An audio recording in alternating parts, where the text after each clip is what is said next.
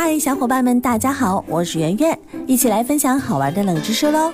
今天要和您来说的是油条是怎么来的，它的发明和秦桧有关吗？很多人都有早餐喝豆浆、吃油条的习惯。可是你知道吗？油条又被称为油炸鬼、油炸果，或者叫油炸桧等等。金灿灿的油条咬在嘴里，外酥内软，吃过之后满嘴留香。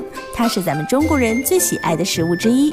关于油条的由来，民间流传着这样一个故事：宋高宗在位的时候，卖国贼秦桧以莫须有之罪杀害了岳飞父子，百姓听闻此事，无不悲恨交加。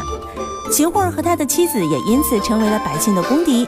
人们恨不得吃秦桧的肉，扒秦桧的皮，以祭奠岳飞的在天之灵。在临安城最热闹的集市上，有两个面摊儿，一家是做芝麻烧饼的，另外一家是卖油炸糕的。摊主不忙的时候呢，总是喜欢闲聊一会儿。有一天，两人的生意都很好，没到太阳落山，东西就卖得差不多了。于是两个人收摊儿，准备回家。闲聊之间，说到奸臣秦桧毒害岳飞一事，两人都愤恨不已。芝麻烧饼老板揉搓着手里的面团，狠狠地将面团摔在了面板上，好似他刚才摔的是秦桧一样。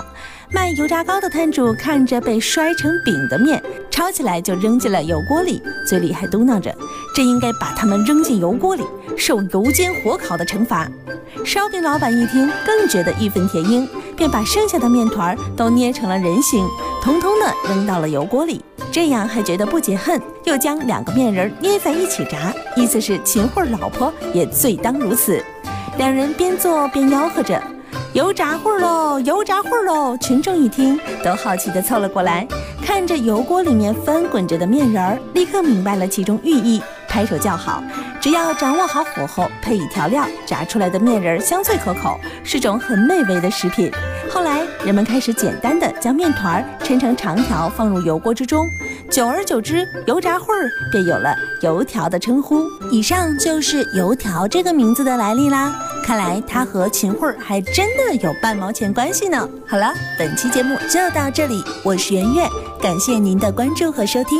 如果想要第一时间听到节目的更新内容，请您点击上方的收藏按钮，随时想听就听。如果您想和我互动，可以在新浪微博当中搜索“电台圆圆”，或者是在微信公众账号当中搜索“圆圆微生活”，更多精彩内容都在这里哦。